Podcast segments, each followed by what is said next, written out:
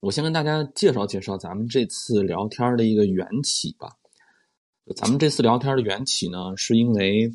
我最近看了一本书，这本书呢是沈一斐老师的母亲和他的女儿三代母女一起构筑了一本书，主要是他的母亲口述，他的女儿撰写的这么一部五零后和零零后的对望对聊的一本书，叫做《外婆和她的房子》。然后沈老师就给我寄了一本，拿到了书我就开始读嘛，真的是很意外的一次阅读经历，很有触的一次阅读经历。哎哎，沈老师来了，沈老师，沈老师。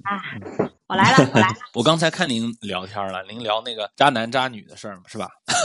对对对对，今天 有一场直播，然后结束以后还有一场那个咨询，所以一直到现在才赶回家。您是每周三都有这个直播是吧？是从这一个礼拜开始，每周三有直播。哦。这是跟快手有一个合作。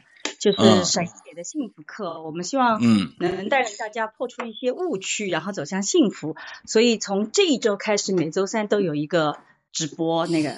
我还看了一会儿来着，我说这个看看大家 大家问什么问。今天咱们聊的这个角度也跟幸福有关。我这次跟沈老师聊这个话题，刚才也说到了，是因为沈老师最近他的这个家庭啊，很幸福的家庭，生产出了一本书啊，就是沈老师的母亲和他的女儿啊，包括沈老师啊。哎，沈老师，我问一下，这本书你在其中呃扮演了什么样的角色呢？还是说你只是牵了一个头？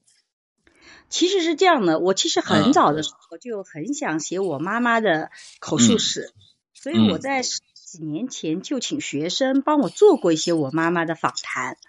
是您的您的研究生啊之类的，对吧？研究生之类的，但是其实做完以后，我就发现这个工作量太浩大了，因为老人讲故事啊，他很啰里吧嗦，然后想讲到想到哪里讲到哪里，然后不同的学生做的逻辑体系也不一样，所以其实这个事情我就把它给放下来了。然后一直到我女儿在后记里也讲，因为去回乡下的时候，我女儿听到了外婆的他们讲的一些故事，她表达了兴趣，然后外婆就说了，你妈一直说要那个也没做，然后她我我妈这个在过去几年里，其实她还自己稍微手写了一些。故事，但实际上写的也很简单。然后他就希望，呃，这个，哎，你是不是有兴趣帮我做点？因为正好疫情时期，他我女儿也正好在家里嘛上网。他犹豫了很久，因为他觉得那工作量很大，但他最后还是决定写了。他就这个在后记里有很详细的心路历程。然后他后来就发现做这个事情就是，哇，真的是这个工作量特别巨大。而且我是作为妈妈，我是给意见，但不太给建议的，因为我跟他讲。作品，所以他也抱怨我说你只给批评意见，你不给建议。我说因为这是你的东西，所以我给的建议不见得管用。那那个，然后呢，就是后来呢，我们他其实一开始我觉得他很可能写成一个像一个 project，就是写一个项目，我倒不觉得他一定能出版，因为他毕竟以前没怎么写过书嘛。我觉得书出来一定是有人要爱看，而不是说只是为了出书，对吧？但他写完以后超乎我意料的好看。就我把初稿给很多朋友看，朋友说很好看，就是他们原来以为是一个孩子的习，就觉得就是，但实际上你真的看这本书，你会发现它不是个小孩子习作，它是个还蛮成熟的一个作品。然后后来就阅读感也很流畅。对对对，编辑也觉得很好看，觉得说是可以出版，所以最后就把它给出版了。所以我其实起了一个一个头，然后呢，剩下的其实那个，但我写个序，我觉得我的序写的还不错。我说这是我对这本书最大的贡献。就是我那天听呃很多人聊起，就是这次漫长的。疫情的过程吧，它肯定是多多少少的，一定是影响到了我们的生活。其中有一个比较不能说好处吧，就是有一个啊塞翁失马的事情，就是哎这次疫情期间，由于打破了我们一直往前奔的这种特别快的节奏之后呢，我们开始从这个宏大叙事当中呢，慢慢的定了定心，出现了各种各样的个人表达，或者说我们说细节叙事。哎，其中呢，像对，就像这次。母女三人吧，怎么说？呃，祖孙三代的这次聊天，哎，你看，这就是一次非常好的机会哈。我在读这篇这本书的时候，我读到了这么几个角度嘛。我今天就跟呃一菲老师来聊一聊。第一个角度就是说，这个家族史，家族史它就是一个很不宏大叙事的角度。对吧？当然，我们从呃一部家族史当中，我们可以看到啊，祖国的变迁啊，生活的越来越好啊，这个是肯定有的。但是它很多还是有一些细节，包括一些我们以前在一些主流媒体啊听到的对一些时代的描述，听到的对一些现象的描述，哎，可能每一个家族他的感觉是不一样的。对吧？可能就是一件事情，对吧？比如说此搬家，对吧？我们这个书上写了很多次搬家。我相信我们中国发展很快的一个表现，就是可能大家想想，每个人最近几年搬家，我不知道多不多，但是你们问问自己的爸爸妈妈、爷爷奶奶，肯定经历过至少好几次的搬家，四五次肯定是有的。这个居住条件。对，这可能每个人的感觉是不一样的啊，有的是留恋，有的是兴奋啊，有的是什么生活状态的变化。这种单独的叙事或者说小细节的叙事，家族史对于我们的意义，您觉得现在是不是更加的凸显了出来？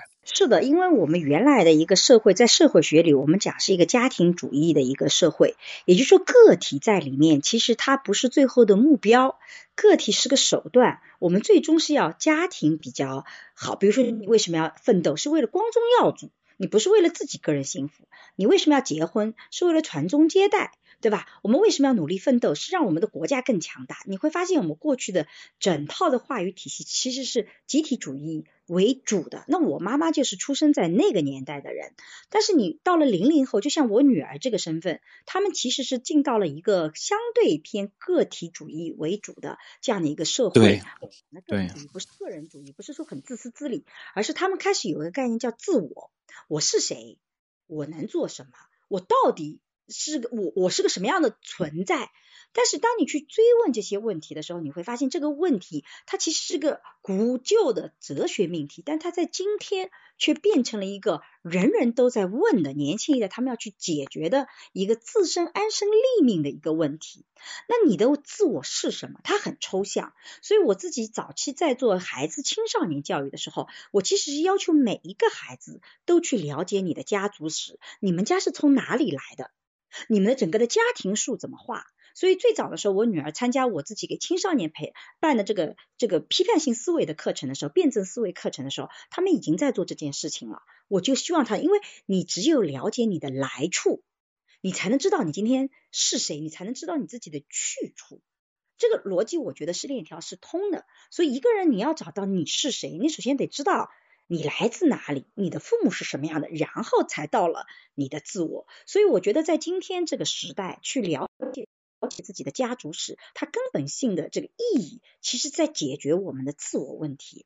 我女儿在写书的过程中，她就觉得很强烈的有这种感受。她以前觉得自己就好像是零零后，然后她用这种标签来标签自己，她觉得外婆是熟悉的陌生人。他知道他为他牺牲，但他不知道他为什么那么牺牲。他知道他的性格是这样，他他不知道他性格里面有哪些是他自己独有的，哪些是来自家族遗传的。他也不知道妈妈为什么会是成为这样的妈妈。他做了外婆的研究以后，他开始知道为什么他之所以成为他，是怎么有他这个存在的。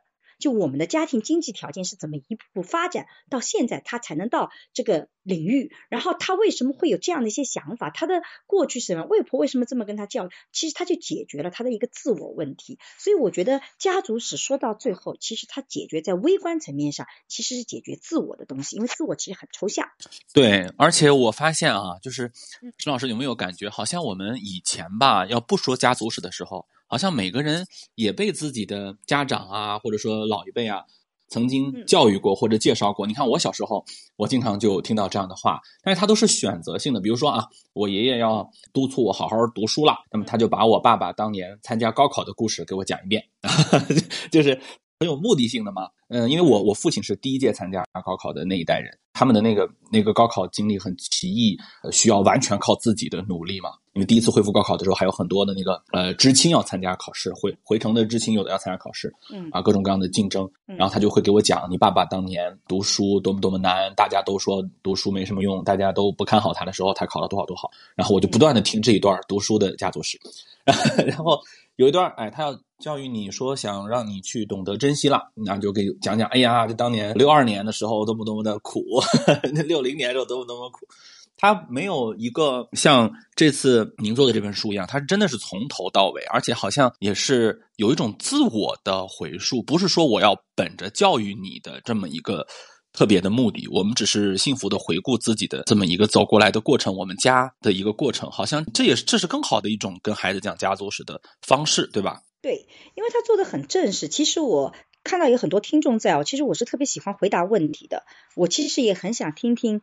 你在面对自己原来过去家庭的时候，你会有一些什么样的困惑？我其实我女儿有一次在在参加另外一个节目访谈的时候，她就讲到她做这本书对她的意义是什么？是因为以前我们总觉得碰到问题我们要去沟通，就像我要鼓励你，我就要用语言沟通。她说其实语言有的时候没有那么的有力量，你必须要系统的了解它来龙去脉。举个例子，他就当时举了个例子，他说，比如说外婆每次吃饭吃饭吃到最后，可能有些剩菜剩饭，他每次都用塑料纸把这个东西封在一个碗里，然后放到冰箱里去。他说，其实我好多次心里都非常不舒服，因为在他们零零后一代觉得你塑料纸是特别不环保的，你为什么要去做这个事情？就这么一点剩菜剩饭也不健康，你为什么就不能够把它给倒掉呢？对吧？然后他觉得外婆会跟他也讲道理，说我们要勤俭节约。他他也听了这个道理，但他没有感受，一直到他去做外婆的这个口述史的时候，去了解外婆对饥饿的感觉。他说，其实饥饿是有味道的，在他的心目中，饥饿可能就是巧克力的味道啊，特很饿了，吃个巧克力。可是，在外婆的这个饥饿里面，是个豆饼的味道。他们对饥饿是有恐慌的，所以他去理解外婆为什么最后那点剩饭剩菜都要留下来。所以他说，他从这个角度讲，他其实真正达到了说，我我再看到外婆这个现象，我其实就内心里面就不再那么腹诽了。他原来是经常腹诽，他还不说。他说，他也跟外婆讲，你看我从来没批评我，但我是不舒服的。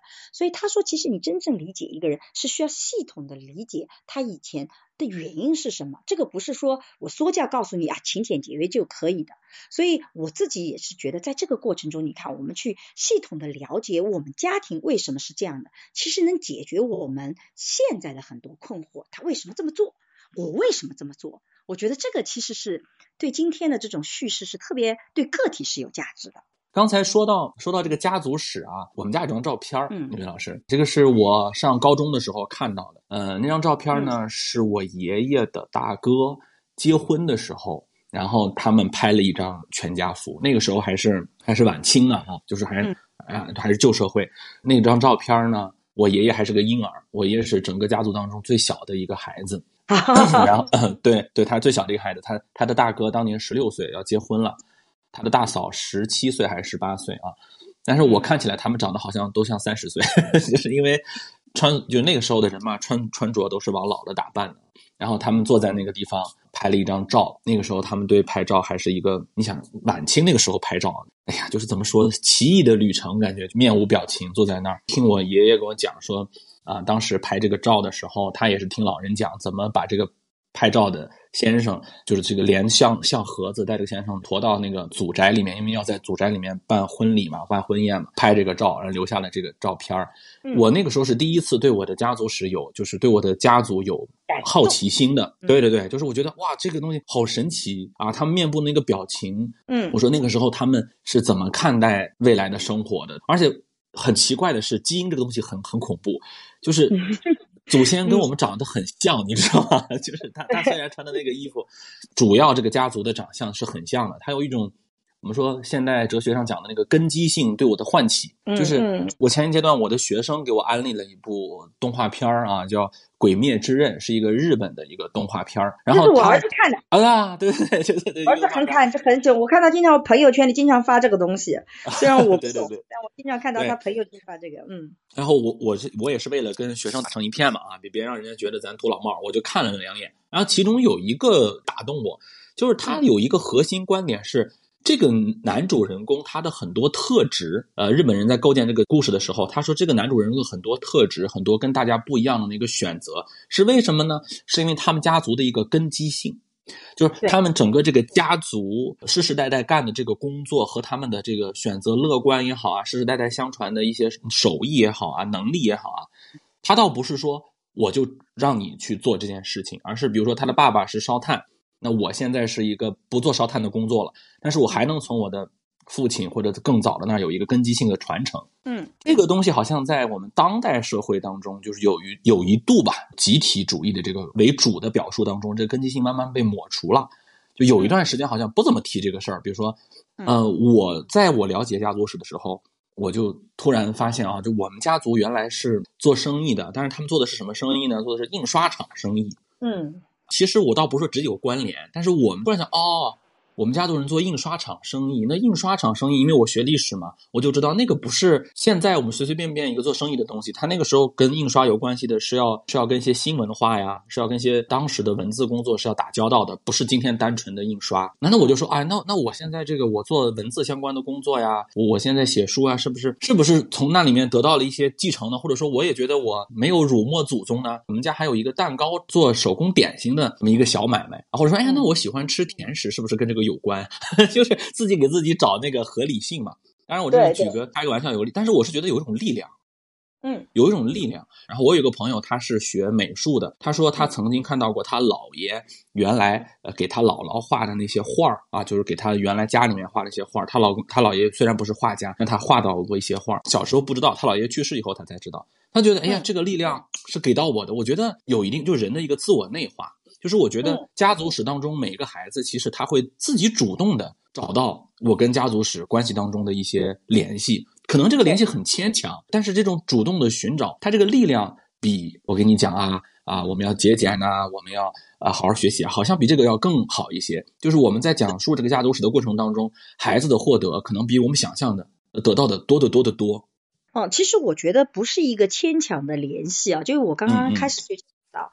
其实每个人去了解家族史的时候，他解决的终极问题是自我。举个例子，我女儿在做这本书的时候，她就说她突然理解了我们家积极乐观是哪里来的。就我是属于比较积极乐观的，而且我的确觉得自己过得还挺幸福的。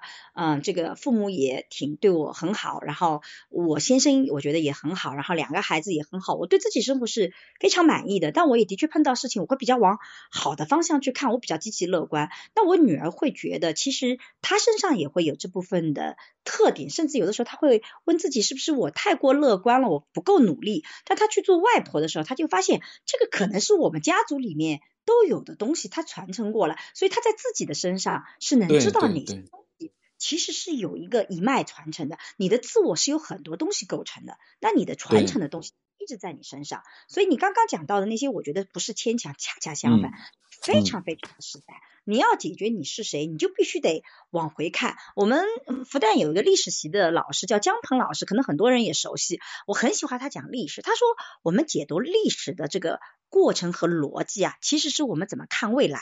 就你怎么看未来，你就会怎么去解读历史。他还举了很多的例子。其实我们去看我们的过去的长辈，其实也是我们在想象自己的未来。你在解读自己未来的时候，你就会这么去看。你的祖辈，所以为什么我觉得这本书零零后去写五零后，在我看来它的意义要大于我去写我妈妈，因为我去写我妈妈，我们的代际差异不够那么大，所以可能也只是就就我往前的历史，可能我还能再活呃三十年四十年，其实我顶多是想象到那里了。可是零零后再去看外婆的时候，他那个想象的空间和跟自我的关联，他不是只是关联了。几十年，他可能是是真的好几十年，他都是在想象这个这个生活是怎么样，他不断有这种反思性，所以我觉得那个反思性跟自我之间的关系又是个很有意思的东西。所以我觉得外婆和她的房子到最后，我决定说，我说妈妈去推把力，就我真正努力是把它给出版了，就是这是我的努力的方向，对吧？啊，这个请编辑啊，什么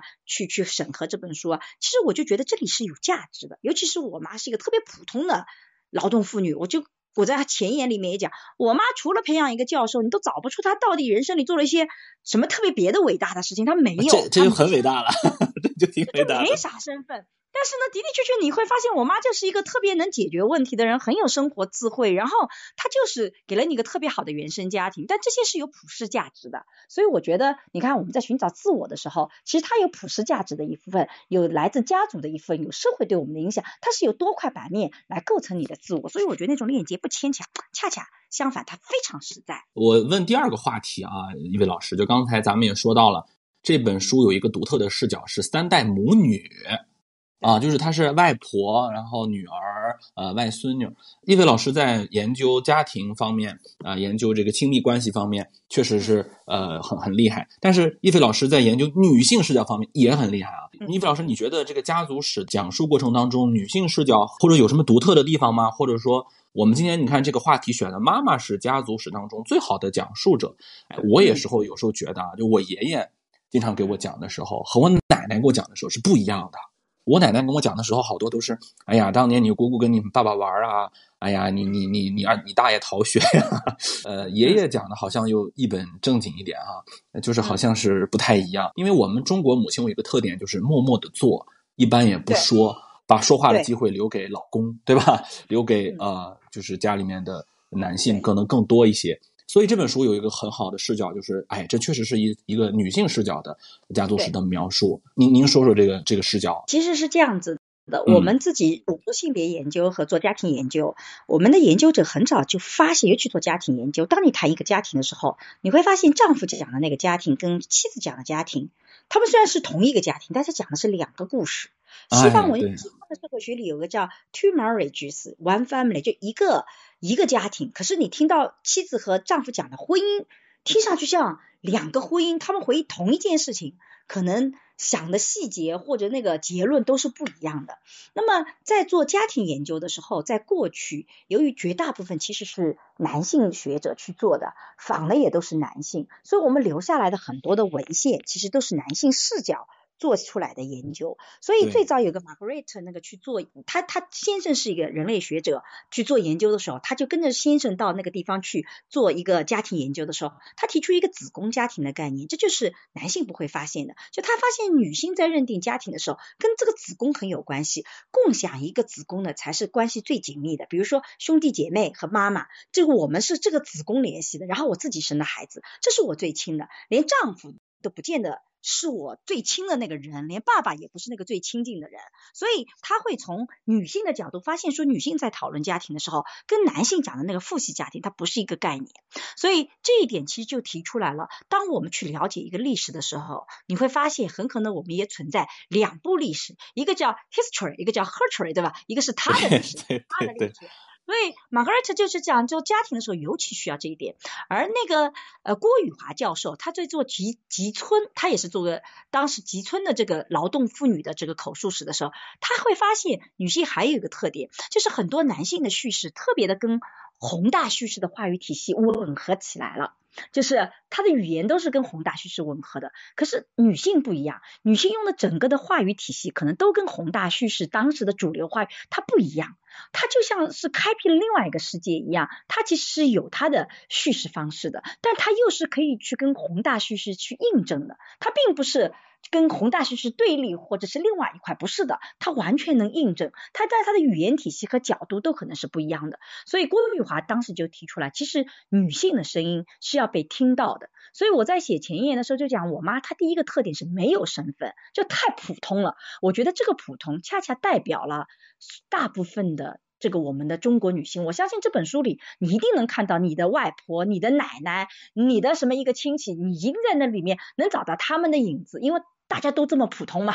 我觉得这个是一个特点。但第二个就是她的身份是个女性身份，她可以去补足在口述史上我们过去是以那种名人、要人、男性，或者是经历过特殊的世界啊，这个高考恢复啊等等这些声音，你是可以从另外一个角度去看到那些。所谓一普通的女性，她对整个事件的阐述，所以我觉得那个故事会有它的史学的价值在里面。这也是我觉得从性别角度讲，我自己这几年是特别鼓励大家去倾听女性的声音，因为她在这个补足方面其实是。非常重要的，所以这也是为什么我觉得，嗯，我们首先选的是我妈妈的故事。其实我爸爸，我以前也觉得我爸也很有意思。我爸是个末代厂长，就是我爸爸原来是在一个集体企业做最后一任厂长。那一年我们整个镇上的这些企业慢慢都关掉，所以我以前跟我爸讲，我如果写你书，我就写末代厂长的故事。就这一代人，他们都是做厂长的，然后最后是企业是怎么关掉的，然后他们从计划经济到经市场经济是转型的过程中，是有些人是怎么起来的，有些人。是怎么落寞的？我觉得我爸爸的故事是一个那样的故事，可是我妈妈的故事是截然不同的故事，所以我觉得我妈妈的这个逻辑体系，可能它其实是一个非常好的补充啦。我觉得那个也会很有意思。嗯，对，就是沉默的呃大多数当中，有一大部分其实就是呃以前的女性视角都被呃沉默下去了。就是我记得我很小的时候，我那会儿可能是高中吧，我就发现有一本书，当时叫。呃，王氏之死，就是他是呃写一个晚清的故事，哎哎，不是清初的故事。这个故事当然肯定是真事儿了啊。研究者石景天先生就是说，所有的叙事当中，主人公其实都是这个女性，就是这王氏。但是这个王氏根本就大家也不知道他在想什么，也不知道他到底要做那么些事情是要干嘛。所有的人都有一个一套故事的讲解啊，比如说这个案子当中，官府有一套讲解，她的丈夫有一套讲解，疑似跟她有关系的那个男人也有一套讲解，但是就是没有他怎么想怎么说。后来，呃，史世宁先生他就补充了一段什么，说我只能去哪儿补充呢？我只能去《聊斋志异》，就是 因为《聊斋志异》它也有一段是呃和那个时间是相重合的。啊，这外国人做历史特别有意思，他找到了《聊斋志异》的作者蒲松龄和这个发生案子的故事之间的地理上的相关度。他说他们其实离得很近，对。然后他找到了一段《聊斋志异》当中描写一个女性心理活动的一个角色，他觉得跟这个很贴，他就只能把这一个，他说我可能觉得这个女性心里面想的大概是这个样子吧。他觉得她受冤枉也好啊，她为什么要离开她的家庭也好啊，或者是她只能做这么一个。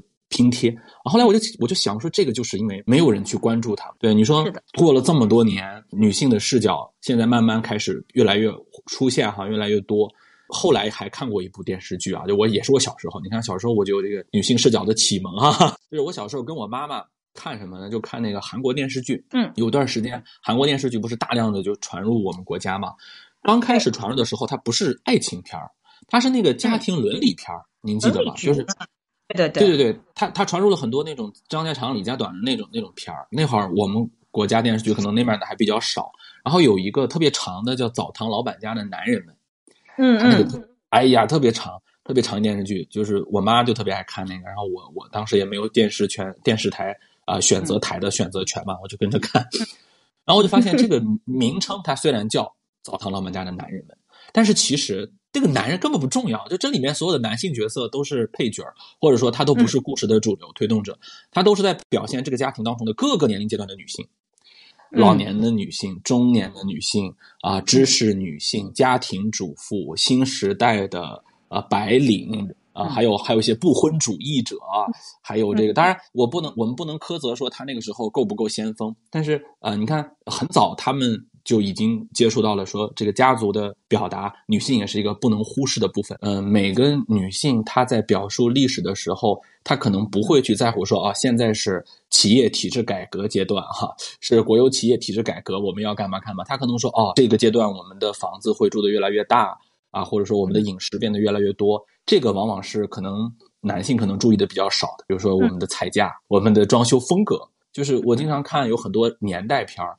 我就觉得啊，他们年代片的那个就是美术里头缺一个女性，就是他们每次在设置这个装修风格呀，那些八十年代或者七十年代的那个布景的时候，都太城市化了啊，就是那么几个东西啊。其实你如果细看，每五年、每十年的装修风格都不一样，它的那个房子的那个结构都不一样，吃的东西都不一样，包括看的电视剧，不能说一开就那几个。包括您在书里面也写到嘛，要看那个阿信啊什么。他每个人他不一样的，这个其实我觉得就是很重要的。我前一个阶段我做过一个什么节目呢？沈老师，我做过一个，呃，九十年代有部电视剧叫《过把瘾就死》啊，我知道，呃，过把瘾，过把瘾，对对对，就他逐级的一个品评，然后里面就说到那个时候九十年代，因为他现在就不是年代剧了嘛，那就是九十年代的片儿嘛，他拍的就是九十年代嘛，就是那个时候的录像机，他的那个沙发罩。它的那个样子，嗯，包括那个墙纸、那个风铃，就你如果注意到的时候，你可以把它先当成一个文献片看了。九一年的北京的装修风格，包括怎么点菜，那都不一样。这些细节是我们口述历史比那个宏观历史本来就要很重要的地方。刚才您提到一个点，我继续问您啊，一位老师，我我多说两句。您刚才提到一个普通但幸福的感觉。有一种说法啊，叫做你如果不够优秀，你就不配拥有，或者说你就不会拥有良好的亲密关系。我们怎么看待这个个人的优秀或者个人的成就和良好的亲密关系由之引来的家庭关系？我觉得吧，我们在研究里发现，不是优秀的人就一定会拥有好的亲密关系，这个是大家都能看得到的。就我们以常规的意义去界定优秀啊，比如说他的学历、他的收入、他的职业。我们来界定优秀的话，你会发现不是优秀的人他就一定能拥有更好的亲密关系，所以这个两者之间等同显然是不对的。但是我其实也一直强调女性不要放弃优秀，因为其实我们爱别人还是爱他的美好品质。他不见得是个优秀，不见得学历多高，但我肯定爱你的美好品质。我爱你不可能爱你爱挖鼻屎啊，你说 对啊，我爱你这些东西是不可能的。我只是因为爱你，所以我能容忍你做这些事情，但它不是我爱你的点。我爱你一定是爱你的美好，这个美好跟优秀不太一样。另外呢，你越优秀，你的说话的分量是越大的。也就是我表扬一个人，比如说呃志浩，我跟你讲说，哇，你这个这本书写的真好。假设我是一个家庭主妇，我说你写的真好，你会觉得。那你当然觉得好了，你又不会写，你觉得只要是文字你都会觉得好。但如果我是一个教授，我是有一定身份的，我说哇志浩你这个写的很好，你就会觉得哇这个表扬对我来讲是更加重要的，因为说话那个人是更有分量的。所以我其实是讲你不要放弃自己的优秀，所以优秀跟这个亲密关系之间的关系它不是那么的等同，但它有关联。但我在这里特别对，嗯，对，但我想强调的是什么？幸福的人他其实是要有智慧的，我觉得。就是两性关系，尤其是亲爱亲情爱关系，它一开始有很多感性的东西。我们两个人是不是看对眼了？你是不是长在我的审美点上？我们在感性上，我是不是身体想靠近你？它有很多感性的一面。在初期关系里，我自己做社会学的爱情思维课，不断跟大家讲，初期关系的逻辑跟长期关系的逻辑是不一样的。初期关系是很多是感性的，一见钟情，情不知所起而一往情深。但是你感情要亲密关系要延续下去，是需要智慧的。因为你的长期关系在处理的时候，怎么处理差异，怎么处理你我我们的边界，怎么处理冲突，这会变成你是不是关系能长期下去的核心的能力。而这个是需要智慧的。所以我觉得我妈妈为什么我觉得她挺值得书写的？大家其实看看她的书，我觉得我妈妈是个特别有生活智慧的，她特别擅长把坏事变成好事儿。就是我在这个故事里经常讲到，你看，在我我我，这是我我女儿在写书的时候她的感受。她说她就不能理解外婆，比如说它里面有个故事，我我妈妈刚刚结婚，然后呢，婆婆跟公公其实呃她怀孕了以后，婆婆跟公公就希望她交交饭饭钱，但实际上交的饭钱是她跟我。爸爸两个人所有的收入，然后我妈就会说，那如果万一下雨，我们拿不到这个钱，那我不就是交不出这个话这个饭费呃饭饭的钱吗？然后我他的公公就说，那你可以问你爸要啊，你爸工资那么高。我妈那个时候就觉得很。很不对，我怎么能结了婚还能问我爸要呢？那在在我们看来，就是你怎么能容忍你的公公婆婆这样？你公公婆婆就是个坏人，你就应该跟他大吵。可是我妈不是这样的，我妈就觉得，哎，那就趁机分开吧。她就跟小队去说了，因为他们原来是在一个蔬菜大队，这个钱都是由这个婆婆去领的。她说，那我们现在就分了，我们钱就分开来。但是呢，她分了钱以后，她没有说我把这个钱交给你，她说现在开始我也不跟你一起吃了。我就独立门户了，我独立了以后，我不就不需要交饭钱嘛？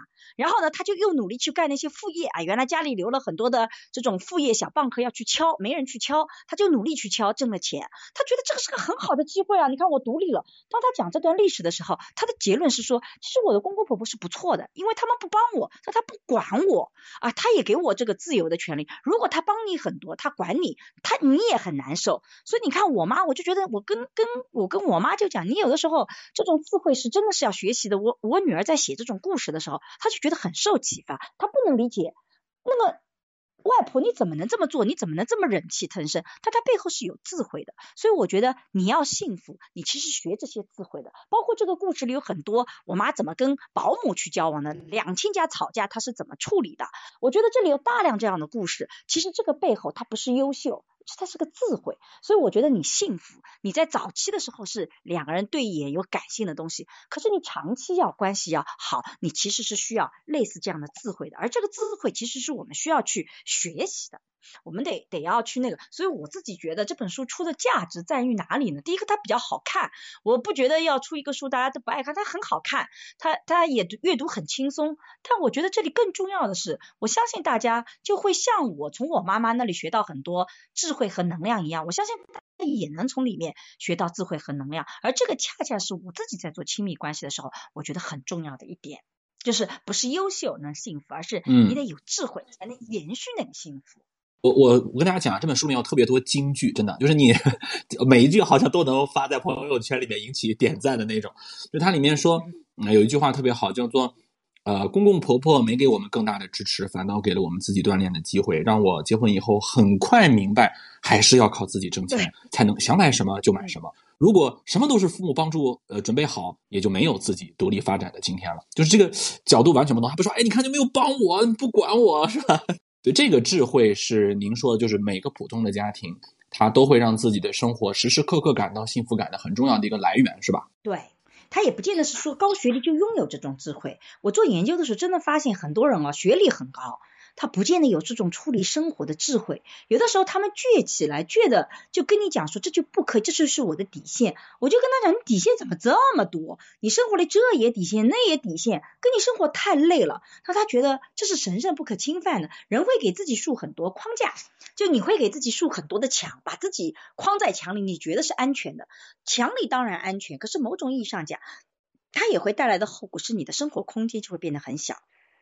对吧？对，就是有些智慧是朴素的智慧。书上写啊，外婆也没有接受过特别高的教育，她不是因为说一个现代理性告诉你的一个智慧，是你认真生活，家族当中吸取的像这个乐观精神。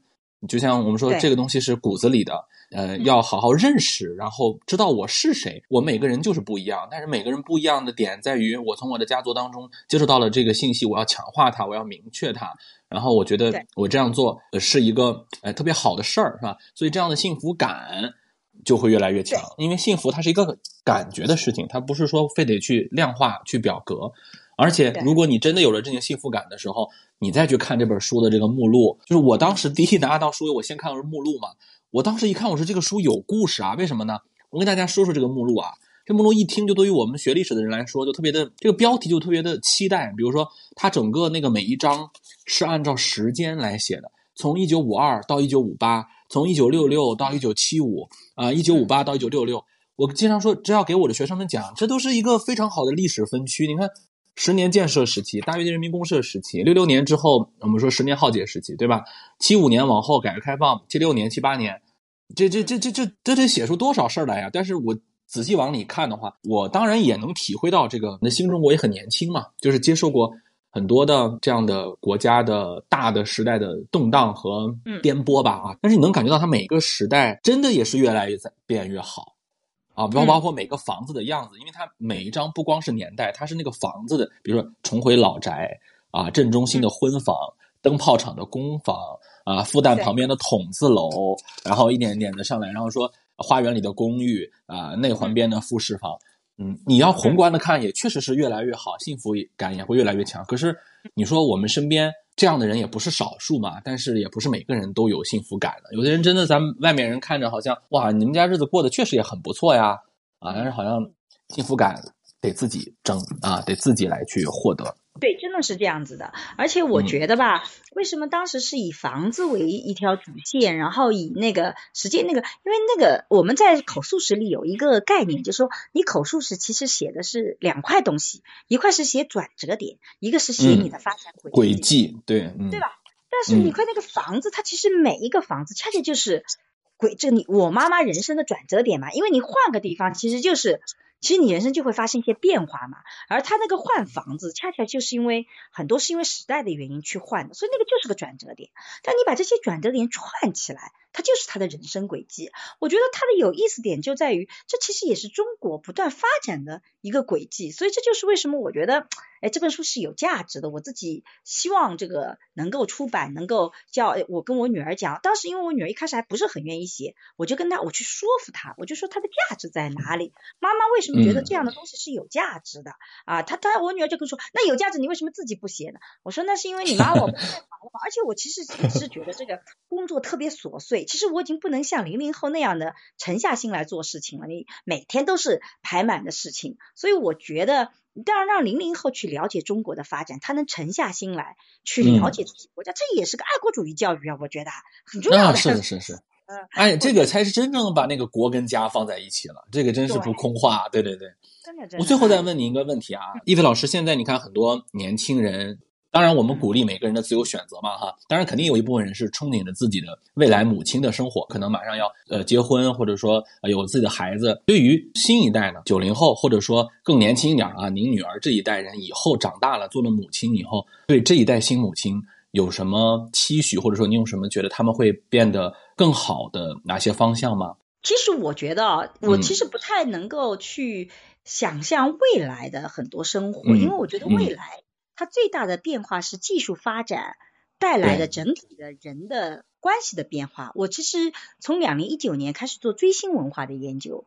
做的是这个关于个体的情感身份。其实我们的情感从过去到现在做了很多的变化，所以其实你很难去预测未来会是怎么样的。因为我觉得我还没有完全，但是我觉得有一点是，我觉得我自己是很有信心的。我觉得每一代人都有他自己独特的方式去解决他的问题，而且尤其是到了九零后、零零后，甚至以后的一零后，我觉得其实这一代人整体上。他们的能力跟素质，其实比我们前面几代人要强很多很多，所以我觉得他们一定是能找到他们的方式去解决做妈妈的这个问题，做爸爸的这个问题，甚至他们做妈妈和爸爸可能会做出他们的比较有独特性的那一个体系出现，所以我自己还对这个群体是比较。有信心的，我觉得未来会分成两个群体。我一直讲亲，想亲密关系也是这样的。我说爱情其实是个勇敢者的游戏，将来一定会出现有一波勇敢的人，他们就去体验生活，去谈，去享受爱情，然后结婚生孩子，去享受这些，可能要承担责任，也有那个的。还有一部分群体，他会是旁观者，就他也不要。谈爱情，他也不要生孩子，他去旁观别人的生活，这是我大概能预测未来的两种大的取向。一部分是旁观者，磕磕 CP 就好了，看看别人丰富多彩就好了，我就就就安静的平稳的生活就好。而另外一部分人会去做那些更体验性的、更勇敢的事情。我觉得这个是两块不同的取向，这是我大概的一个预测。但他们做父母会做成什么样？我相信，只要选择做父母的，其实会。更好的成为一个父母，因为不像过去所有人都要做父母，你是没有选择的，你即使心里不愿意，你也要去做。他们未来不是选的，所以他选择做父母的时候，常常意味着他其实是做好了很多准备。所以我对未来反倒是看好，但我也担心旁观者太多，就很多人都成为旁观者。我觉得那个其实也是需要警觉的，这也是我这几年做研究觉得哎需要提醒大家的，你不要。让自己很快的进到旁观者，因为你到了四十多岁的年龄，你就会发现做旁观者其实是很难受的一件事情。二十多岁的时候不觉得，三十岁现在也还好，可是到四十岁会觉得难受的。就是你要看到后面的情况，他会，你年龄大了以后他会不一样。但是有过接触过家族史，被自己的。姥姥、妈妈讲过家族史的女孩，肯定她不管以后选择做什么，都会选得更好，对吧？她都会有更好的选择，或者说更清楚自己选择什么。